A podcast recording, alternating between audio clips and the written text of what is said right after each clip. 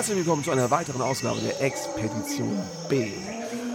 Ja, heute B wie Barrik oder Bewässerung oder auch Besserwisserei. Wir reden über Wein.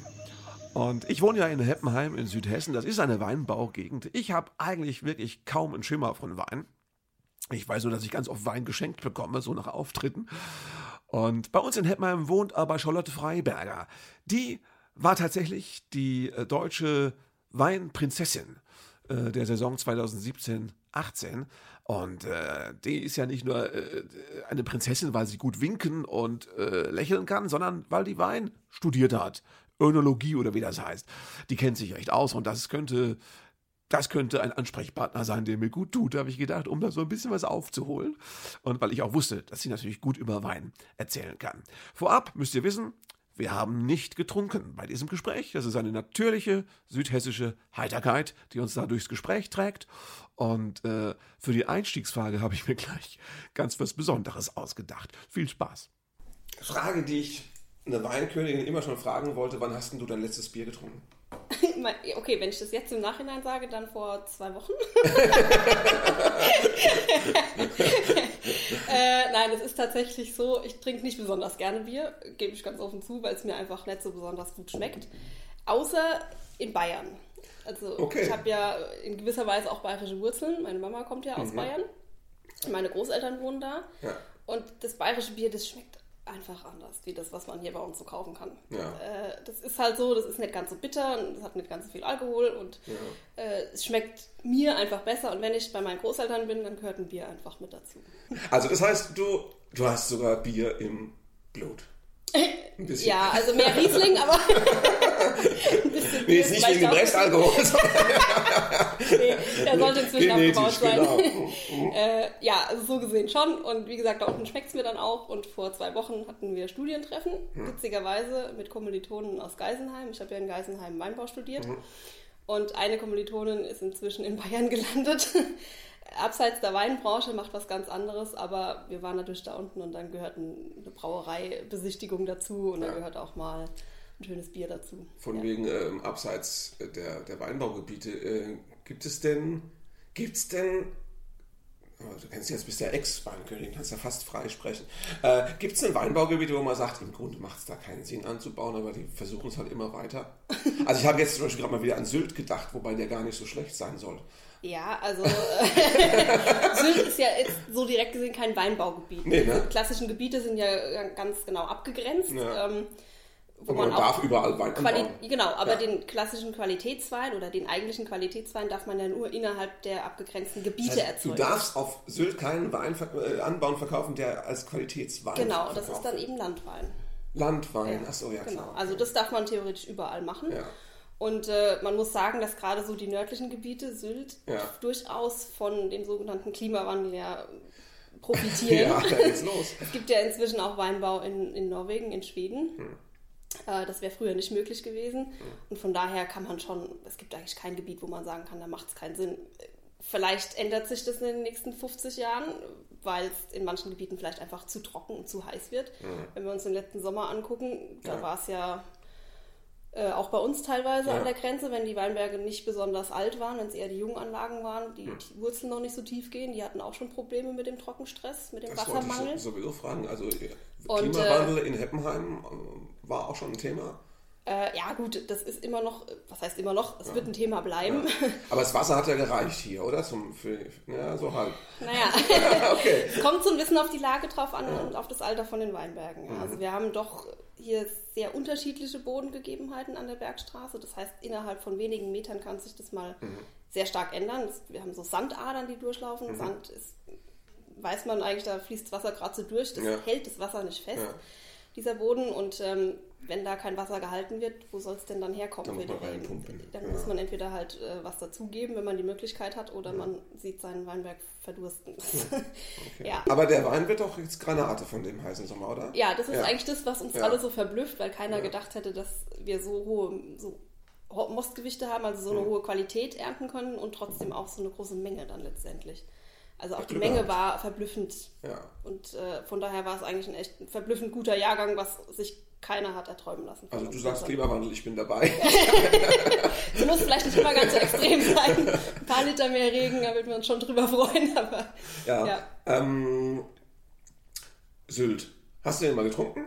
Der Wein, der daherkommt? Nee, ich muss gestehen, den habe ich noch nicht getrunken. Ja, also Angst davor hattest? Nein, weil es sich noch nicht Nee, weil, genau, die Gelegenheit hat es schon nicht gegeben. Aber ich äh, war zum Beispiel letztes Jahr in Potsdam auf ja. einem königlichen Weinfest. Ja. Gibt es dort im Park Sanssouci und die haben auch einen königlichen Weinberg. Mhm. Äh, der wird von Behinderten bewirtschaftet und die machen natürlich auch Wein und den habe ich schon probiert. Den kann man ganz gut trinken, ja. Geht. Ja. Jetzt auch nicht so weit weg. Klar, ist schon noch ein paar Meter weiter südlich, aber ähm, du bist ja, eigentlich bist du ja, ich finde es ja doof, du bist ja keine, keine Weinkönigin, äh, Prinzessin oder irgendwas. Du bist ja eigentlich, äh, äh, äh wie heißt das? Weinbauerin? Nee, nee das heißt, du bist ja studiert. Wie, wie heißt denn das richtig? Ja, also der richtige Abschluss, den ich gemacht habe, heißt Master of Wine, Master of, sorry, Master of Science in Weinbau, Önologie und Weinwirtschaft. Önologie, das war das Wort, das ich so genau. Aber ich selbst ja. würde mich einfach als Winzerin bezeichnen. Ja, weil du auch einen Betrieb halt eben hast und rausgehst genau. und so. Und man könnte als Önologin auch mehr so theoretisch arbeiten, wahrscheinlich. Im Prinzip, ja, als Önologin, klar, ich könnte auch in die Wissenschaft gehen mit dem Abschluss, ja. den ich habe sowieso. Und äh, unter Önologen versteht man eigentlich hauptsächlich die Leute, die mehr so den Keller unter sich haben. Mhm. Also den Weinausbau, die Kellerwirtschaft äh, ja, mhm. beaufsichtigen.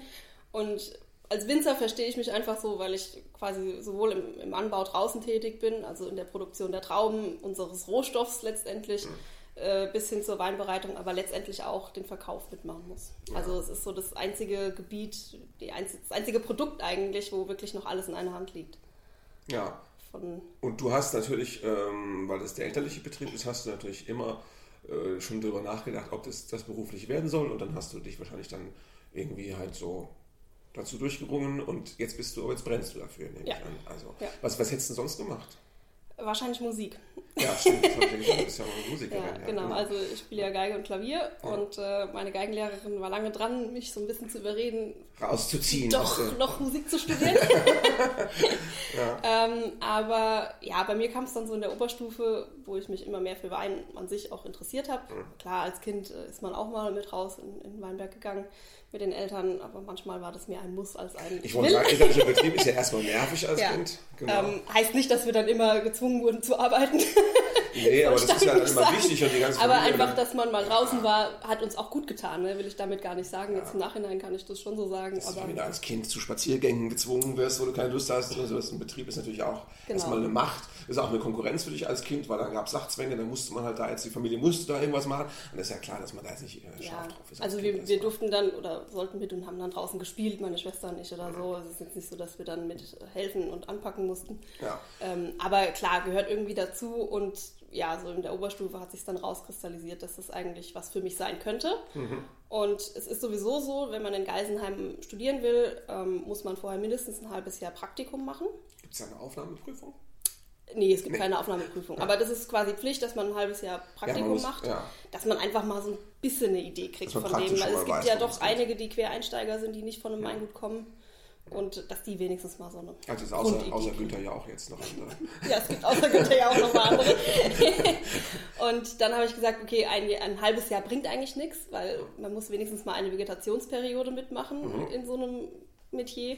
Und dann habe ich gesagt, ich mache ein ganzes Jahr Praktikum und in der Zeit werde ich dann wohl auch merken, ob es was für mich ist oder eben nicht. Ja. Wenn es nichts ist, habe ich wenigstens was geschafft und die Zeit nicht weggeworfen und wenn es was ist, dann geht es weiter. Dann war es aber ja. was. Ja. Okay, machen wir mal eine kleine Schnellfragerunde. Ähm, Korken oder Schraubverschluss? Schraubverschluss. Das ist eindeutig so heutzutage. Aber, ja. aber, aber schön ist es nicht. Ist es so ähnlich wie Buch und E-Book? Also, aber da, da würde ich zum Buch tendieren. Ach so, ja, ja. da bist du Purist. nee, da habe ich es gern schon in der Hand, ja. ja, ja. ähm, für ich weiß, das ist praktischer und sinnvoller und funktioniert besser wahrscheinlich ja. und äh, korkt nicht, das ist klar. aber, ja. aber, äh, aber weil doch Wein so was Traditionelles ist, also hat bestimmt gebraucht, bis, bis alle davon loslassen konnten, oder? Das stimmt, ja. ja, das stimmt. Also wir hatten durchaus auch Kunden, die gesagt haben, also das Schraubverschluss geht gar nicht. Und äh, witzigerweise ist genau einer der Kunden, die am Anfang gesagt haben, also wenn ihr Schraubverschluss macht, dann braucht ihr nichts mehr liefern. Ja, hat dann mal zu uns gesagt, das ist das Beste, was ihr jemals ja. Äh, gemacht habt. Das ist durch. Das, wann begann denn diese Entwicklung? Oh, in den 80er, 90er. Doch schon so lange, ja. also 90er Jahre hätte ich jetzt sogar. Ja, okay. schon länger. Aber gut, am Anfang waren es dann doch, ich meine, heutzutage sind es ja die, die langen äh, Longcaps oder ja. ähm, BVS-Verschlüsse, die, wo man wirklich auch schön gestalten kann, die halt auch ein bisschen mhm. nach was aussehen. Ja. Und da gibt es auch wirklich hochwertige Dinge. Früher mhm. waren es ja wirklich nur die, die ganz kurzen, mhm. äh, die halt schon auch billig ausgesehen ja. haben und ja, noch aussehen halt, natürlich und so. Wir hatten keine Aura halt und der, der Korken genau. hat wenigstens Aura. Ja. ja. Klar, ich verstehe das schon, wenn man sagt, naja, dieses Plop und äh, die Zeremonie und was weiß ich, was dazugehört. Das ist auch nicht das ist wie mit den Büchern so ein bisschen. Ja, stimmt schon. Aber auf der anderen Seite, wenn ich dann, auch wenn ich das alles habe und dann habe ich einen tollen Wein aus, keine Ahnung, Kanada mitgebracht zum Beispiel, eine Flasche, mach die auf und habe das zwar alles und dann schmeckt er nach Kork hm. Ich bringe den ja nicht zurück. Ich fliege nee, ja nicht wegen der einen Flasche nach Kanada. Sollte man schon mal wegen ökologischen äh, Fußabdruck nicht machen. Genau, und das ist dann einfach ärgerlich und da hat für mich der Schraubverschluss einfach Riesenvorteile. Ja, gewonnen, okay. Ja. Äh, und ähm, was sagt das Winzerherz zur, zu einer Weinschorle? Auch im Sommer, wenn es warm ist, gibt es nichts Macht Besseres. das. Also auch du bist auch dafür. Ja, ja, okay, ja. gut. Also man darf Wein auch mit Sachen äh, vermischen. Äh, was ist jetzt mit, was, wie war das als, als Jugendliche? Cola Rot? Gibt's nee, das, das, das, das, ist an mir vorbeigegangen. Ein Glück. nee, also auch so süße Weinschorle, gut, mir schmeckt das halt nicht, ja. äh, muss ich auch ganz ehrlich sagen. Ich trinke sowieso, wenn dann am liebsten trockene Weine mhm. und so Sachen, das brauche ich da nicht wenn jemand das haben will, ich kann es ehrlich gesagt nicht nachvollziehen, nicht verstehen, aber gut, die Leute wissen ja. schon, dass es ihnen schmeckt, von daher. Jeder darf trinken, was ihm schmeckt, aber dein Herz darf trotzdem bluten, wenn du, ja, wenn du denkst. Ja, so ein bisschen blutet das dann schon. äh, von wegen, was war denn, was war denn der seltsamste Wein, den man dir zu probieren gegeben hat? Irgendwie irgendwo. Also jetzt nicht im Sinne von schlecht, sondern irgendwie ungewöhnlich. Oder wo du dachtest, dass es sowas gibt. Ja, also den Gerne auch schlecht. Ich, nee, der war aber gut. Der war gut. habe ich vor kurzem probiert und zwar, den habe ich aus Kanada mitgebracht tatsächlich. Das war der mit Kork? das war einer mit Kork, ja, aber der hatte keinen Kork, zum Glück. Ähm, das war ein versekteter Eiswein. Ja, außer Eiswein Sekt gemacht. Genau, okay. also noch sehr süß auch, ja. aber ähm, quasi ein Eiswein als Sekt hergestellt ja. und das war was, was ich vorher noch nie probiert habe in der Richtung. Und der ist dann aber süß und Sekt, also das ist, den trinkt man nicht als Aperitif, den trinkt man dann schon, wie man Sekt Doch, trinkt. ja. Kann man schon als Aperitif, also ich würde den im Prinzip ähnlich wie einen normalen Eiswein auch ja. äh, als Aperitif oder zum Dessert oder sowas mhm. trinken, ja. Aber das war schon was Außergewöhnliches, ja. kann man schon so sagen. Ein Freund von mir hatte mal vor Jahren aus England mitgebracht, aus dem Supermarkt, eine Dose mit Sparkling Red Wine. Das, war, nicht, das, war, das war eigentlich krass. Er hatte aber zum Spaß dann einem Weinkennerfreund geschenkt. Und das war echt so richtig so pff, Dose, ja. schlimm. Ja gut, sowas gibt es ja, Sekko in Dosen gibt es ja bei uns ja, auch. Ja, Stößchen, ähm, genau, ja, ja, klar. Ja, das soll einfach lustig sein wahrscheinlich. Trink keine ernsthaft. Ja, ich weiß nicht, es hat sich, glaube ich, äh, als Weinprodukt noch nicht wirklich durchgesetzt, nee. ja. Nicht, dass wir in zehn Jahren hier sitzen und sagen, was sagst du, Schraubverschluss oder Dose? Dose oder. Äh, früher hätte ich immer gesagt, Schraubverschluss. ja. Ja. Okay, gut. Ähm, woran erkennst denn du im Gespräch über Wein den Angeber, der keine Ahnung hat? das merkt man meistens relativ schnell. äh, die Leute treten immer sehr selbstsicher auf. Ja. Das muss man schon sagen, ja. Okay. Ähm, und erzählen einem dann ganz stolz irgendwelche Dinge, von denen man dann denkt, okay. Habe ich anders gelernt. anders gelernt. äh, halten das aber für das Nonplusultra und äh, also als tatsächlicher Weinkenner kann man solche Personen dann doch meistens relativ schnell entlarven. Ist aber schon auch ein Gebiet, wo Angeber sich natürlich äh, gut ausbreiten können. Ne? Ja, das stimmt ja. schon, das stimmt schon, aber gut, auf der anderen Seite ist es ja auch schön, wenn sich jemand für Wein interessiert und äh, ja. sich dann ein bisschen weiterbildet und wenn man dann vielleicht denjenigen auf die richtige Spur bringen kann und der sich auch bringen lässt, manchmal ist es natürlich schwierig, wenn, man, wenn der auf seiner Meinung beharrt, dann ist es natürlich Gut, jetzt, wenn es ein Kunde ist, hat er sowieso recht. Ne? Das ist klar, ja, da muss man aufpassen. ja, aber ich muss sagen, wo es im Ganzen geht es eigentlich. Du hast, ihr habt noch nie gesagt, Ihnen verkaufe ich keinen Wein, bitte verlassen Sie mein Ladenlokal. Nein. Nein. also jetzt, so weit geht das nicht. ähm, und Also man kennt ja diese ganzen, also wenn ich jetzt, ich habe ja echt nicht viel Ahnung von Wein, weil ich so selten trinke und dann kann ich mir immer nicht merken, wenn einer lecker war, dann müsste ich mir die aufschreiben und mhm. so weit ist es bei mir nie gekommen. Also fange ich mehr oder weniger immer von vorne an.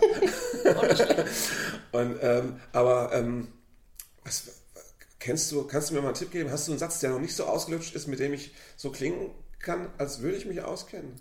Also oh, das mit dem, ja, von wegen äh, hier mm, im Abgang und sowas, das, das ist ja, das kennt ja jeder. Das kennt jeder, okay. Aber was, sagen wir mal, gib mir mal einen guten Satz, wo alle denken, der Hormut hat aber ein bisschen draufgesattelt, weintechnisch.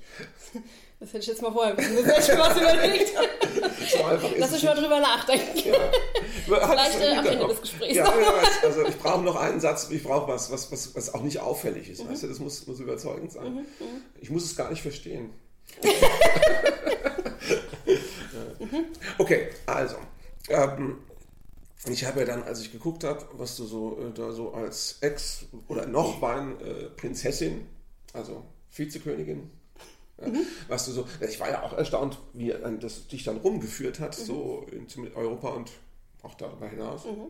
Und ähm, was war denn so der, der überraschendste Einsatz, den du hattest, mit dem du selbst auch gar nicht gerechnet hattest? Dass dir das dann ja, der kam relativ bald, äh, im Januar schon letzten Jahres. Ähm, Im Dezember hat mich unsere Betreuerin angerufen und hat gesagt, ach Charlotte, kannst du dir vorstellen, nach Ankara zu fliegen? Ich gesagt, äh, habe ich mich jetzt verhört? Ankara, ja, ja, Türkei. Ich so, okay, äh, ja, aber was ist da? Also das war schon sehr überraschend. Ich meine, dass man jetzt als Weinhoheit nach Ankara, also ja. in die Hauptstadt von der Türkei fliegt, äh, ist schon eher überraschend. Türkei ist ja jetzt nicht gerade das Land, was für großen Weinkonsum bekannt ist. Ja. Obwohl die auch ein bisschen mehr trinken, als man so denkt. Ja, gibt es denn äh, den offiziellen Weinbau in ja, der Türkei? Ja, ja. Ne? also das meiste, die machen sehr viel Trauben, ja. aber als Tafeltrauben oder auch als Rosinen. Ja. Äh, aber der Weinbau wächst dort ja. auch. Es gibt ja auch eine, gerade da einen größeren säkulären Bereich, wo, das mit, dem, mit der Religion und dem Alkohol nicht so die Rolle spielt. Also von ja, daher, genau. Äh, ja. Und äh, das Witzige war aber, ähm, sie hat mir dann erzählt, um was es geht. Und letztendlich war es, also ich wurde von der deutschen Botschaft dort eingeladen. Und zwar anlässlich eines Gala-Dinners zum 55-jährigen Élysée-Vertrag. Ja. Also Deutschland, Frankreich. Ja. Das haben die in der Hauptstadt in Ankara in den Botschaften, deutsche und französische Botschaften, so, ja, klar, gefeiert, genau, untereinander ja. gefeiert und äh, haben mich dann quasi eingeflogen, um bei dem Gala-Dinner die zwei deutschen Weine, die es gab, vorzustellen. Cool. Ja, ja, das war schon ziemlich cool, aber damit hätte ich, glaube ich, absolut nicht gerechnet. Du, da fällt mir gerade ein, du hast Weine vorgestellt, das heißt, ähm, du hast schon auch ein Repertoire an Sachen, die du über verschiedenste Weine erzählen kannst. Also du hältst ja. auch Vorträge. Ja. Genau. Und hast du richtig so mehrere Vorträge zu verschiedenen Themen auf Lager oder? Ja, gut, ich meine, das meiste ist ja eh Wissen, was man sowieso braucht letztendlich, um, um Weine zu erzeugen. Und äh, von daher ist das Wissen da und Vorträge an sich. Also ich meine, klar, ich habe zu manchen Dingen auch PowerPoint-Präsentationen, wobei ich da auch sagen muss, auch da haben wir vom Deutschen Weininstitut viel zur Verfügung gestellt bekommen, mhm. dass man sich nicht immer wieder alles neu selbst aus den Fingern saugen mhm. muss. Das ist ja auch ein Haufen Arbeit, der da hinten dran steckt. Ja. Die haben eh Präsentationen da. Ja. Manchmal habe ich mir dann da halt ein bisschen was zusammengezogen. Mhm. Ähm, da ist schon was da, ja. Das heißt aber, wenn ich jetzt sage, ich bräuchte jetzt mal 60 Minuten über Riesling von dir, Okay, bei einer Rebsorte wird es dann vielleicht schwierig, aber das okay. auch, kriegen wir vielleicht auch Wenn ich dann noch sechs Weine mitbringen darf, dann, geht's alles. dann machen wir das. Dann Kein geht's. Thema. Ähm, ja. Und ja, äh, bitte noch was Stationen, wo warst du noch? So, ähm, gut, die, die Auslandsstation, die erste war wie gesagt Ankara, ja, Türkei. Äh, das genau. nächste war Paris. Mhm. Also, dass ja. man als deutsche Weinmajestät nach Frankreich fährt, ist auch ganz cool. ähm, danach bin ich nach Kanada geflogen. Okay. Da war ich in Toronto und in Montreal hm. unterwegs. Ähm, dann kam Warschau in Polen, mhm. Zürich. Zähle ich jetzt auch mal als Ausland, auch wenn es nicht so weit ja, weg ist. Nee, cool, ja. und äh, die letzte Auslandsstation war Oslo in Norwegen. Hm. Und eigentlich hätte ich noch nach Peking fliegen sollen. Ja. Das wäre sehr schön gewesen, aber leider wurde das letztendlich abgesagt. Das war nicht okay. und, äh, und hast du dann da äh, jemand an der Seite oder musst du dich da allein durchschlagen vom Flughafen bis Hotel oder wirst du schön, wirst du schön geführt? Nee, nee. nee also man, man, kriegt äh, gesagt, wann es losgeht so ungefähr ja. und wohin. ja. Und dann muss man sich auf den Weg machen, ja. Okay. Alleine und Also da ist nicht viel mit Hofstaat, ne? So. Nee, nichts mit Hofstaat. äh, wobei man dann dort vor Ort in der Regel vom von den Auslandsvertretungen vom Deutschen Weininstitut. Also die haben in den meisten Ländern, die wichtig sind für den deutschen Weinmarkt, auch Auslandsvertretungen, Auslandsbüros, wo Leute dann vor Ort sind, die einen dann mehr oder weniger betreuen. Aber das ist auch nicht so, dass die einen am Flughafen abholen, sondern hm. man geht dann halt zum Termin und da trifft man die. Also Bis dahin muss man selber zusehen, wie man klarkommt. Eher, eher bodenständig. Aber ja. also es ist ja ganz schön, weil andererseits bist du dann auch ein bisschen für dich und dann ist es deine Reise und dein genau. Timing. Ja. Ja. Man ist ein bisschen flexibler, man kann ein bisschen mehr vielleicht auch Privates noch äh, unterbringen, wenn man das möchte. Und äh, klar, sowas prägt natürlich auch und da lernt man natürlich auch jede Menge, wenn man sich alleine durchschlagen muss. Muss man, wenn man Weinkönigin, Schrägstrich Prinzessin geworden ist, muss man das schon immer gewollt haben? Oder andersrum gesagt, wolltest du schon immer werden? Nee. nee, also früher hat äh, meine Oma dann auch schon immer gesagt, da war ich noch, keine Ahnung, klein, zehn ja. oder so. Ja. Ach ja, die Charlotte, die wird mal Weinkönigin. Ja. Und dann habe ich, ich fand das immer doof. Gerade wenn das die älteren Leute gesagt haben, habe ich immer gedacht, nee, will ich nicht. und ich habe mich da immer dagegen gewehrt. Gut, und dann als klar war, dass ich äh, den Beruf erlernen will, da war dann schon irgendwie auch klar, dass ich dieses Amt mal anstrebe, also als Bergstreser Weinkönigin zunächst mal natürlich. Ähm, bei uns an der Bergstraße ist es eh so, dass wir in manchen Jahren wirklich suchen, ja. bis wir eine gefunden haben, du, die also endlich Ja sagt. Du hast dich aus Mitleid bereit Genau. nee, und ja. wenn man dann schon in dem Metier arbeitet, äh, ja. dann gehört es, ich will nicht sagen, es gehört unbedingt dazu, aber es bietet sich halt einfach an. Können ja, es können ja nicht alle, die in dem Bereich arbeiten, Weinkönigin werden. An der Bergstraße in der Pfalz sieht es anders aus. Aber bei uns in der Bergstraße, wie gesagt, in manchen Jahren suchen wir händeringend, dass wir eine finden, die es macht.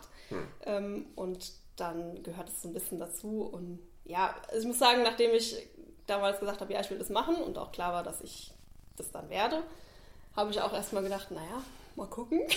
Also man muss ja schon ja, ein bisschen Rampensau sein, also man muss ja schon Lust auf öffentliche Auftritte ja, haben. Ja, genau, und das war das, das Thema, weil ich habe in der Schule und auch im Studium, ich habe nie gerne Vorträge gehalten. Ja, also vor, vor dem ganzen Kurs stehen oder so, das war immer so, das hat sich dann mit der Zeit gelegt, es ist mhm. besser geworden, aber es war schon immer so ein bisschen am Anfang Horrorvorstellung für mich. Ja. Und als ich dann da gesagt habe, ja, ich mache das, habe ich dann auch erstmal gedacht, hm, das ist so eine gute Idee war. Ja. aber ich muss sagen, das hat sich relativ schnell gelegt, weil es von Anfang an so viel Spaß gemacht hat ja. und jetzt auch mit Vorträge halten oder so nicht wirklich vergleichbar ist, sondern es ist dann doch was anderes. Ankara, Montreal.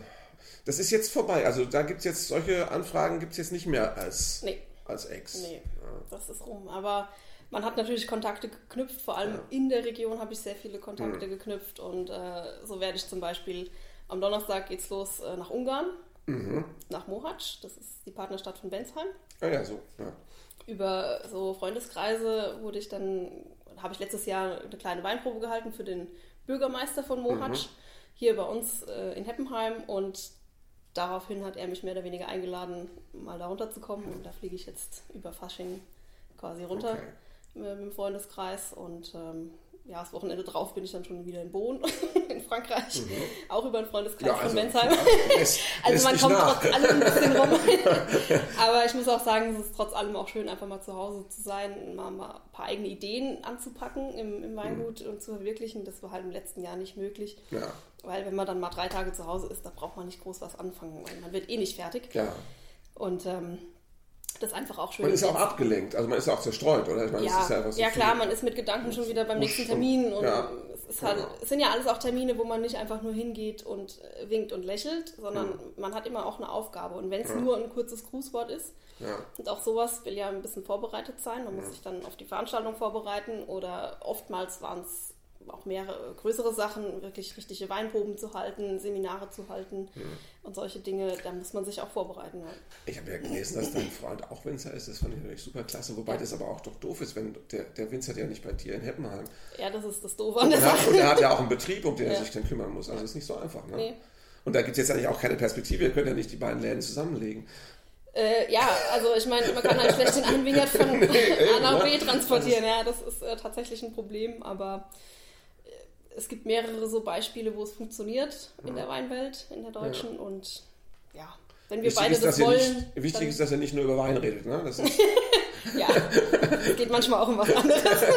das ist wichtig. Aber ansonsten habe ich gelesen, dass ihr, dass ihr, dass ihr irgendwie äh, Weine zusammengeschmissen habt für irgendeine Kombi-Geschichte. Genau. Also, was für eine richtig romantische, richtig romantische Winzeridee, Anna. ja, das ist doch die Winzerromantik, die sich viele vorstellen. äh, genau, also wir haben einen gemeinsamen Wein, der nennt sich ja. Grenzenlos. Hm. Da haben wir Trauben von der Pfalz und von der Hessischen Bergstraße quasi zusammengeworfen, abgepresst und daraus ist dann der Wein entstanden. Es war beides ein Riesling. Hm. Und damit haben wir vor drei Jahren angefangen. Also 2015 war der erste Jahrgang, hm. vier Jahre jetzt schon. Äh, der 18er ist jetzt gerade abgefüllt. Äh, wir warten noch auf Etiketten, dann hm. kommt er auf den Markt. Und ja, war einfach eine schöne Idee, mal was zusammen zu machen, mal was zusammen auszuprobieren, ob sowas läuft, ob sowas angenommen wird von der Kundschaft eben auch. Und ja, äh, ja genau. Du hast ja gerade eben gesagt, wenn man da so viel unterwegs ist, kommt man nicht dazu, zu Hause in Ruhe mal Ideen zu entwickeln und sowas. Mhm. Das interessiert mich jetzt. Ähm, was machen denn die, die, die, was macht denn die junge Generation Winzer? Was macht denn die jetzt anders? Was hat denn die für, für Ideen, die sich unterscheiden? Was ist das? Gibt es so moderne Entwicklungen oder geht es einfach nur darum, das Geschäft am Laufen zu halten? Oder wollt ihr es irgendwo anders hin positionieren und verändern? Ja, also anders positionieren oder verändern würde ich gar nicht so viel bei uns zu Hause. Klar, es gibt vom Ablauf, von der Technik her immer mal wieder Neuerungen, mhm. äh, neuere Maschinen, neuere Technik, dass man da ein bisschen innovativer ist, ein bisschen mhm. ja, besser arbeiten kann teilweise. Weil ähm, du vorhin gesagt hast, äh, dann kann man keine Ideen entwickeln. Deswegen dachte ich, was für Ideen entwickelt ihr denn da? Ja, hauptsächlich sind es bei uns im Moment Sachen, die so ein bisschen mit Marketing zu tun haben. Ja, okay, ja klar. Weil letztendlich der Weinbau wird ja alle 20 Jahre neu erfunden, aber die Grundlage ändert sich ja nicht. Ne? Ja. Aus Trauben wird über Gärung Wein gemacht. Klar, auch da kann man ganz verschiedene Schritte gehen letztendlich. Viele junge Leute gehen hin und arbeiten im Moment sehr viel mit Holz. Mhm. Also Barrique-Einsatz, ja, genau. auch im Weißweinbereich. Das ist ehrlich gesagt nicht mein Ding. Äh, das ist auch nicht das Ding von meinen Eltern. Hm. Ich muss sagen, wir. Weil? Weil, weil ich oft finde, dass diese Weine zu überholzt sind. Also man schmeckt den eigentlichen Wein hinten dran nicht mehr, ja. sondern man, wenn man da reinriecht ins Glas, dann ja. hat man zwar ein schön, schönes Eichenholz, aber ja. das war es eigentlich. Kannst auch ins Fass beißen. Genau.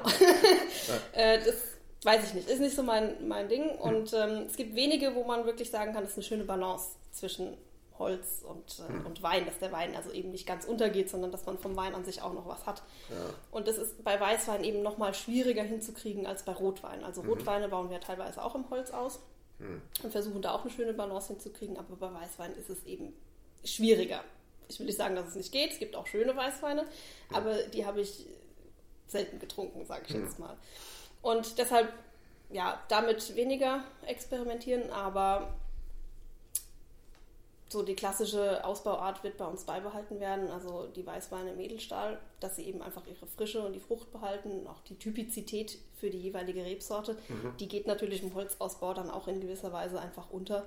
Äh, ob das dann wirklich ein Weißburgunder oder ein Grauburgunder oder vielleicht sogar ein Riesling ist, der da drin gelegen mhm. hat, ein Riesling, der wenig Säure hat, ob man das dann wirklich noch großartig unterscheiden kann hinterher, ist halt für mich dann schon die Frage. Deshalb bleiben wir da bei der ganz klassischen Linie und im Rotweinbereich äh, wollen wir schon mal gucken, dass wir vielleicht mal wieder ein großes Holzfass anschaffen. Die haben wir vor 20, 25, 30, ja, länger her, vor meiner Zeit, mhm. äh, alle aus dem Keller rausgeschafft äh, und durch Plastikfässer Mod damals ja, ersetzt. Ja. Ähm, die sind inzwischen auch zum Glück wieder raus. Jetzt haben wir eigentlich nur noch Edelstahl mhm. im Keller, mhm. äh, was einfach vom Handling her viel einfacher ist. Und mhm. jetzt ist aber dann der Trend doch da, dass man sagt, was heißt Trend? für die Rotweine ist es einfach schön, wenn die mal eine gewisse Zeit im Holz liegen können, weil die mhm. da sich einfach ein bisschen schöner entwickeln, besser reifen können. Mhm. Äh, deshalb ist die Überlegung da, sich mal wieder sowas anzuschaffen zum Beispiel. Und entwickelt ihr auch neue Produkte? Also gibt also ist es wichtig, das Sortiment traditionell zu halten, wie es ist und zu pflegen oder, oder muss man auch ab und zu was Neues bringen? Ja, man muss schon ab und zu mal was Neues machen. Also wir haben zum Beispiel, gut, der Grenzenlos ist durchaus ja. so ein neues Produkt, würde ich, würde ich so ja. bezeichnen.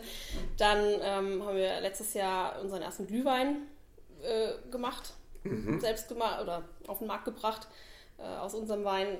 Dann, es gibt immer mal wieder was Neues. Vor ein paar Jahren haben wir einen verperlten Traubensaft mhm. als Alternative zum Sekt, also ja. quasi keinen alkoholfreien Wein ja. versektet oder verperlt, sondern einfach einen Saft genommen, äh, weil das in unseren Augen einfach viel besser schmeckt ja, und viel wahrer ist, viel ehrlicher ist, als wenn ich jetzt einen äh, einem fertigen Wein den Alkohol entziehe und dann wieder Kohlensäure äh, rein. Äh, das wollte ich gerade fragen. Alkoholfreier Sekt, das sehe ich jetzt mittlerweile ziemlich oft im Regal im Supermarkt. Mhm. Ähm, wie, wie, geht das? Man macht normalen Sekt und dann zieht man den Alkohol raus. Habe ich richtig verstanden? Äh, ja, also es ist kein wirklicher Sekt in ah. dem eigentlichen Sinne, sondern es ist letztendlich Wein, dem wird der Alkohol entzogen und dann wird wieder Kohlensäure zugesetzt. Wie wird der Alkohol entzogen technisch?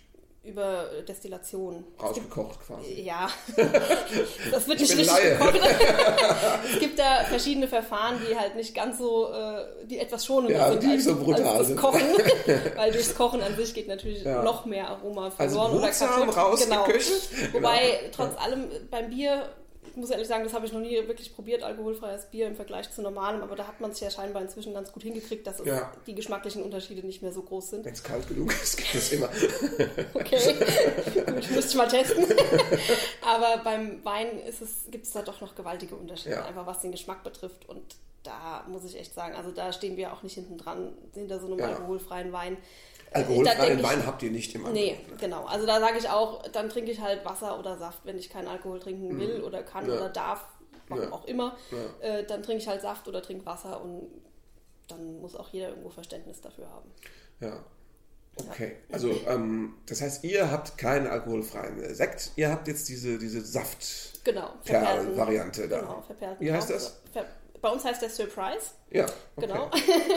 und letztendlich ist es einfach ein Traubensaft verperlt. Also ja. keine Schorle, keine ohne Wasserzusatz, ja, ja. sondern mhm. einfach nur verperlt. Und wenn man das schön kalt macht und dann in Sektglas, das sieht zum einen aus wie ein Sekt mhm. und, und, schmeckt auch noch äh, lecker. Schmeckt super. Ja, okay. Gute Idee. Ja, und gut, dann gibt es natürlich, ich meine, ich habe jetzt vor drei oder vier Jahren unsere Homepage neu gemacht. Äh, die liegt Klar, jetzt in meiner Hand. Auch, ja. Dann Preisliste, Gestaltung und Etiketten bin ich dran. mhm. äh, sind wir noch nicht so weit. Aber so, so Dinge einfach, ähm, da muss man ein bisschen ja, andere Ideen mal bringen. Das mit alkoholfrei, das fand ich jetzt wirklich. ich habe, ehrlich gesagt, habe ich, äh, ich kenne mich mit Wein so wenig aus, dass ich jetzt nicht gedacht hätte, dass Leute alkoholfreien Wein verkaufen. Oh doch, gibt es ja. ganz viel inzwischen. Ja. Gibt's ganz also, Sekt habe ich mitbekommen, wo ich mir denke, okay, zum Anstoßen und so. Ja. Das ist, äh, aber ähm, nee, da hört es irgendwie auf, ne? Ja, also ich weiß nicht, dann Gut, ist, das, das, ist, die, ja, für mich wie die Veganer, die ja. dann ähm, aber trotzdem den Ersatz brauchen, der aussieht wie Fleischwurst und so schmeckt. Ja. Das brauche ich auch nicht. Also entweder ernähre ich mich halt vegetarisch und esse dann halt nur Gemüse und, und kein Fleisch oder, oder halt nicht, aber dann so ein Ersatzprodukt zu brauchen, das ist, ich weiß nicht, ja. macht für mich auch keinen Sinn. Ja, Okay, ich esse was ab und zu. okay, Entschuldigung, ich wollte dir nicht zu nahe treten. Wobei ich immer, immer jetzt sage, ähm, es ist jetzt auch nicht der, der, natürliche Zustand eines Schweins, irgendwie äh, gehäckselt, gekocht und in den Darm gepresst zu werden. Das ist ja auch schon eine Kulturleistung und ja. das kann man natürlich auch mit anderen Produkten machen. Also, natürlich, ja, aber es gibt ja auch äh, aber Wein ist halt Schnitzel oder ja, was weiß ich, keine ja, Ahnung, klar, die aussehen wie ein Schnitzel, aber nie Fleisch gesehen haben. Ja, ja, damit man halt weiß, was es ist. Also wie man es isst. dass man weiß, wie man reinbeißen muss und was man, genau, was man daneben legt. Okay. darum darum geht es, glaube ich, da überwiegend. Ähm, das ist jetzt auch eine spannende Frage. Ich weiß gar nicht, ob das jetzt bei Winzern ein Tabuthema ist. Wie würdest du das sagen? Also zu dem Kulturgut Wein. Äh, wie gehört eigentlich mh, neben dem Geschmackserlebnis, wie weit gehört eigentlich diese, die, die stimulierende Wirkung oder das, was man jetzt als den Drogenaspekt, also wie, wie weit gehört zum Wein eigentlich auch dazu, dass man äh, lustig wird und sich gesellig fühlt? Es gehört ja schon auch zum Wein, oder?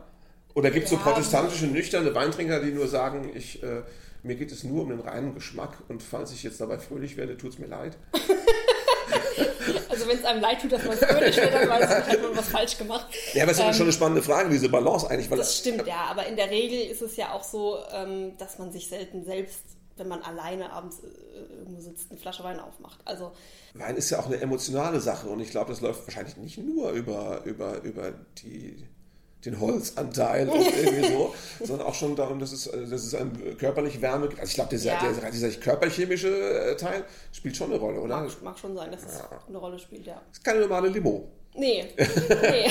Wein ist dann schon einfach ein Genussmittel. Ja, habe ich schon gefragt, ob du parteiisch bist für Rot- oder Weißwein? Nee, hast du nicht, aber äh, ich persönlich trinke lieber Weiß. ja. ja.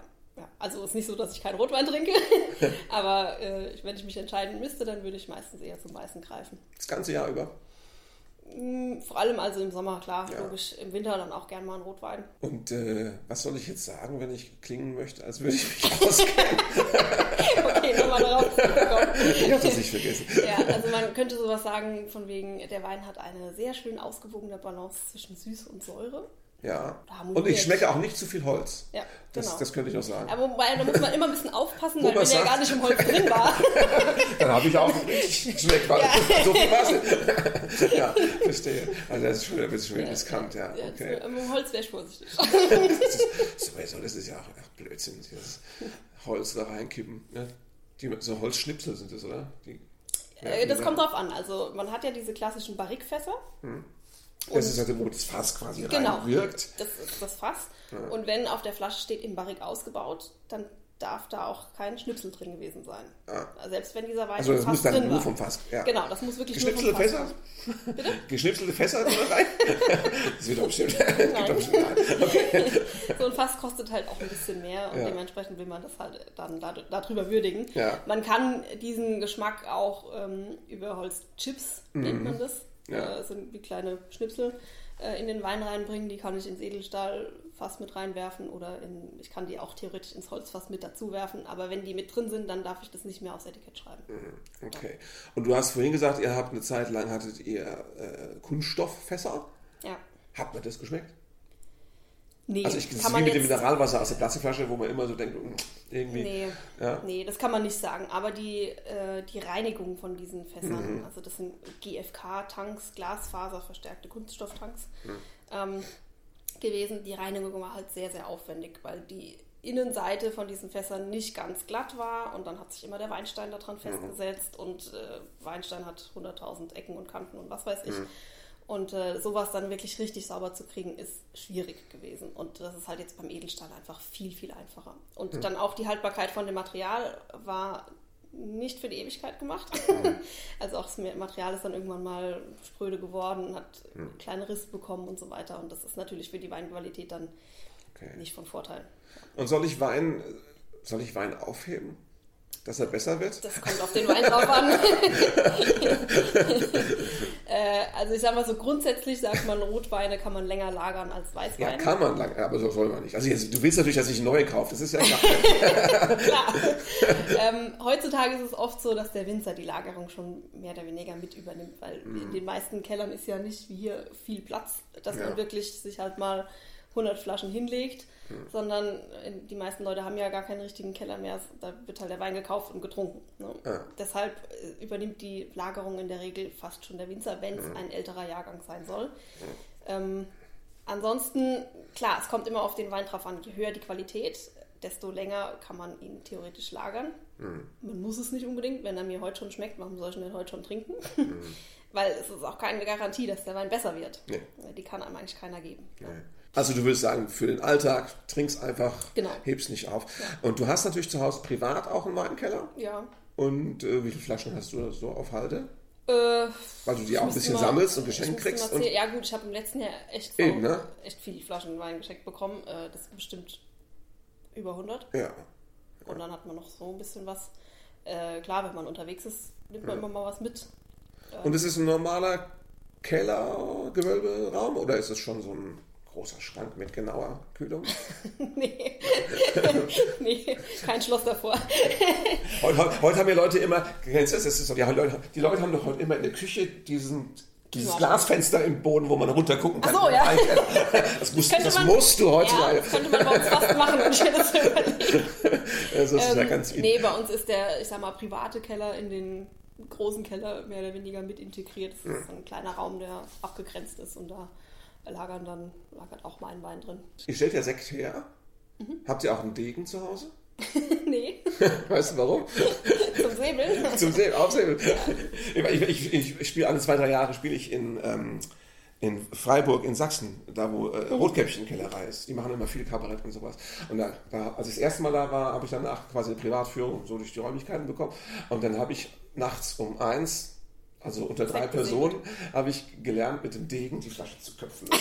Das ist großartig. ja. ist gar nicht schwer. Man muss sich nur trauen, dann funktioniert es eigentlich fast von selbst. Ja, das stimmt. Ja. Das habe ich jetzt auch zum ersten Mal gemacht. Das du auch schon mal gemacht. also mein war schon mal ein Sekt selben Tag. Ja. ja. nicht direkt bei Rotkäppchen, aber auch äh, in, dem, in der Region dort. Vielleicht ist das da noch verbreitet. Gut, da ist halt äh, so die, ja, nicht wirklich die Wiege der, der Sektherstellung in ja. Deutschland, aber mit Rotkäppchen natürlich eines der größten Unternehmen. Ja. Und äh, da wird schon sehr viel Sekt getrunken da oben. Die hatten auch ein beklopptes Produkt, das, das sie gar nicht überall verkaufen. Das habe ich aber mitgenommen, weil ich wusste, ich habe hab die Zielgruppe zu Hause. Und zwar, äh, die hatten, das heißt Mokka-Perle. Das ist so ein, so ein, ja. so ein äh, Piccolo mit Kaffee. Mhm. Geschmack drin. Irgendwie. Mhm. Und ähm, da haben die mir gesagt, das, das trinken gern so ältere Damen zum Kaffee. Und so, das macht Sinn. Und dann habe ich entwickelt und ich habe es meiner Oma im Altersheim, die ist jetzt 95, der habe ich das, die fand das natürlich grandios. Ja? Ja, hat voll, war voll die Zielgruppe. Ältere, ältere Damen lieben die Mokka-Perle. Gibt es im, im Wein auch so, so, so, so Mixzeug? Ja. Echt? Es gibt also zum Beispiel den Hugo in Flaschen ja, abgefüllt. Okay, stimmt, der ist fertig abgefüllt. Äh, ja. Gibt es schon, ja, aber mhm. nicht, nicht von uns. Nee, nee. Also als seriöser Winzer macht man das nicht. Es gibt auch Winzer, die sowas machen, aber da muss ich sagen, also zum einen hätten wir nicht die Kundschaft dafür. Mhm. Ähm, zum anderen, sowas sollte man niemals selbst abfüllen, äh, wegen Verschleppung von Aromen diese Aromastoffe, ah, ja, die, ja. die setzen sich in Dichtungen, also alles, was Gummi ja, ist, klar. nimmt diese Aromastoffe auf. Und einmal so, drin sobald ich dann den nächsten Wein alles Hugo. schmeckt der dann auch nach Hugo. das ist das gleiche Thema mit Glühwein, auch den sollte man niemals selbst abfüllen. ah ja. Ja, auch da sind ja Gewürze drin, Aromastoffe. Sonst habe ich dann eine Charge, einen Jahrgang Glühwein. Hm. Nicht so toll. Verstehe. Nicht unbedingt das, was wir wollen. Ähm, von daher, sowas sollte man immer abfüllen lassen und da braucht man dann auch gewisse Mengen sonst macht es einem keiner. Und mhm. Äh, vor allem, wie gesagt, wir hätten nicht die Kundschaft für, für diese Mengen abzusetzen. Und dann denke ich mir lieber, mische ich meinen Sekko frisch mit dem, was dann eben dazu kommt. Dann weiß ich, was drin ist. und habe das selbst gemacht und kann mir das selber so machen. Gibst du einfach selbst den Espresso da rein? Genau. wer das möchte, soll das tun. Und wer es lieber pur trinkt, der kann es pur trinken, kann dann ja. wieder selbst entscheiden. Ja, das ist jetzt die Frage. Lieber Mokka-Perle oder doch lieber Cola Rot? da wird es schwierig. Okay, gut. Also, ähm, der letzte Sommer war überraschend gut, hast du gesagt. Sollte der nächste jetzt wieder so werden? Äh, nee, wir hätten schon gerne ein bisschen mehr Wasser. Was war denn euer geilster Jahrgang ever? Habt ihr so bei euch in der Familie so einen Jahrgang, wo ihr sagt, diese Weine? Schwer zu sagen. Also, ich wollte eigentlich nur prinzipiell wissen, gibt es sowas, wo man sagt, es gibt immer mal, vor 30 Jahren dieser es gibt eine. immer mal einen Jahrgang, der toll war. Also das war vor meiner Zeit. Alle schwärmen ja. vom 76er zum Beispiel. Ah, ja, so. ähm, das muss ein super toller Jahrgang gewesen sein, wobei ich weiß gar nicht, ob ich überhaupt jemals einen Wein daraus probiert habe bisher. Mhm wissentlich jetzt äh, also nicht. Bestimmt habe ich schon mal einen probiert, aber. ist dir gar nicht aufgefallen. Also gesagt, das war vor meiner Zeit. Ja. Äh, 2-3 sagt man ja auch, war so ein Jahrhundert, äh, hatten wir auch so einen heißen Sommer. Mhm. War auch ein toller Jahrgang letztendlich. Ähm, aber auch 2015 war, mhm. war ein sehr schöner Jahrgang. Ja, aber ansonsten, aber das, das kann ich mir noch merken für dieses, äh, für mal, wenn ich dann sage mit der Süße und der Säure, kann ich auch sagen, fast wie die 76er. Genau, ja, ja das ist das gut. Ja. Das war nämlich unglaublich, ich weiß noch damals. 48 muss auch ganz toll gewesen sein, ja. ja. Da kann sich dann noch weniger dran erinnern. mir wieder keine. okay, gut. Genau. Abschließende Frage, musst du heute noch in Weinberg? Nee, im Keller. Im Keller, ja. gut, das ist klar. Aber Weinberg, wie oft geht man da hoch? Unterschiedlich. Im Winter nicht so viel, im ja. Sommer mehr. ja, jetzt ja. haben wir gerade Februar, also ja, das heißt. Also, das ist witzigerweise. Wir warmer Februar, oder? Ja, Eigentlich zu warm schon. Ähm, Geht schon wieder los. Vegetation draußen, die ersten Mandeln blühen jetzt schon und die Trauben fangen an zu bluten, also die Rebstöcke. Mhm. Das heißt, die pumpen jetzt schon wieder Saft in die, mhm. in die Leitbahn, ähm, ist eigentlich zu früh. Mhm. Und die Gefahr, dass jetzt nochmal ein Frost kommt, der dann doch wieder alles ein mhm. bisschen zunichte macht, ist halt doch jetzt noch relativ groß. Ich habe zu meinem Schwiegervater auch gesagt, mach jetzt noch nicht die Sommerreifen drauf. Der war schon wieder kurz davor. Okay. ja, es ist ja nachts immer noch ziemlich kühl, ne? ja, ähm, plötzlich hast du im März doch nochmal irgendwie Ja, wir hatten schon öfter mal an Ostern Schnee. Ja, eben, genau. An Weihnachten nicht, aber an Ostern schon. Und seid ihr cool oder kriegt ihr da echt schon auch mal manchmal Nervenflattern, wenn das Wetter irgendwie. Ah ja gut, wenn man, wenn man weiß, ja viel es sind schon, dran. Ja klar, ist, wenn man weiß, es sind grüne Blättchen da und die Wettervorhersage sagt dann minus zwei, minus drei Grad über die Nacht, dann ähm, schläft man nicht so ruhig. Ja? Und ihr macht doch auch so Sachen, so, so, so Geoengineering-mäßig irgendwie, dass ihr was weiß ich, mit dem Hubschrauber Wasser versprüht oder sowas? Oder, oder gibt es oder, oder gibt's da nicht? Nee. Wegen was? Wegen Frost? Äh, gegen Frost hilft tatsächlich der Hubschrauber, wenn man Glück hat. Da war was mit dem Hubschrauber. Ja, ja, ich wusste, ja. was war mit dem Hubschrauber? Äh, weil wir bei Frost, solange es kein Strahlungsfrost ist, sondern haben wir oft eine Inversionswetterlage, das heißt unten kalte Luft, oben wärmere. Und der Hubschrauber, der kann dann quasi die warme Luft von oben Runter, nach unten drücken. Und ein, zwei Grad reichen ja meistens. Ja. Also so die Rebe, wenn sie, wenn sie grün ist, hält die so, sagen wir mal, minus ein, minus anderthalb, wenn sie gut dasteht, kann die aushalten. Danach okay. geht sie kaputt. Ähm, habt, ihr, habt ihr schon mal gehubschraubert? Nee. Nee, also da muss ich sagen, an der Bergstraße sind wir von Frost weitestgehend mhm. verschont. Ja. Klopf auf Holz äh, hatten wir da bisher noch kein größeres Problem. Keine okay. größeren Ausfälle, was das betrifft. Also dann wünsche ich euch einen schönen, mittelmäßigen, feuchten Sommer. danke. Den wünschen wir uns auch. Und dann haben wir auch schönen Wein davon. Ich danke ganz herzlich fürs Gespräch. Danke dir. Ja, das war Charlotte Freiberger. Und das Beste ist, sie kann bei all dem, was sie weiß über Wein, gleichzeitig auch noch fantastisch lächeln und winken. Das ist natürlich Ehrensache. Und ich habe mich persönlich davon überzeugt. Äh, das Thema Wein hat mich jetzt wieder so ein bisschen gepackt. Es ist ja schon toll, wenn man bei so einem Talk-Podcast immer in so verschiedene Themenwelten einsteigt. Und vielleicht fange ich jetzt an, doch wieder ein bisschen besser aufzupassen beim Weintrinken. Also nicht im Sinne von zu viel, sondern im Sinne von, dass ich mir mal einen Zettel hinlege und doch mal draufschreibe, welche Flasche Wein mir geschmeckt hat, damit ich die vielleicht doch nochmal wieder trinken kann. Vielleicht ist das jetzt was fürs Alter, ne, dass ich da in die Thematik Wein weiter einsteige. Ich dachte immer, ich finde im Alter zur Oper, aber vielleicht schiebe ich doch erstmal Wein dazwischen. Also, in jedem Monat habe ich einen neuen Gast und äh, ihr könnt gespannt sein, wer der nächste ist. Und um was es da geht, falls ihr die ersten drei Folgen noch nicht gehört habt, die könnt ihr natürlich weiterhin nacharbeiten. Die sind immer noch online auf meiner Homepage, bei Spotify und bei iTunes zu hören. Ja, Folge 1 war mit dem fantastischen Kabarettisten und Stand-up-Comedian Lutz von Rosenberg-Lipinski und wir haben über Kirche und Religion gesprochen. Folge 2 war mit dem Musiker und äh, Apotheker Christian Wirth. Da ging es um Apotheken und Menschen. Und die Folge 3 war mit der Jazzpianistin, Echo-Preisträgerin und Bandleaderin Anke Helfrich über Jazz und Rasenmäher. Wie das nur wieder zusammenhängt, das müsst ihr selbst nochmal anhören. Also, ich bin selbst gespannt auf die nächste Ausgabe. Bleibt mir treu, erzählt weiter, dass es dieses Podcast gibt, wenn es euch gefällt. Bis zum nächsten Mal bei der Expedition.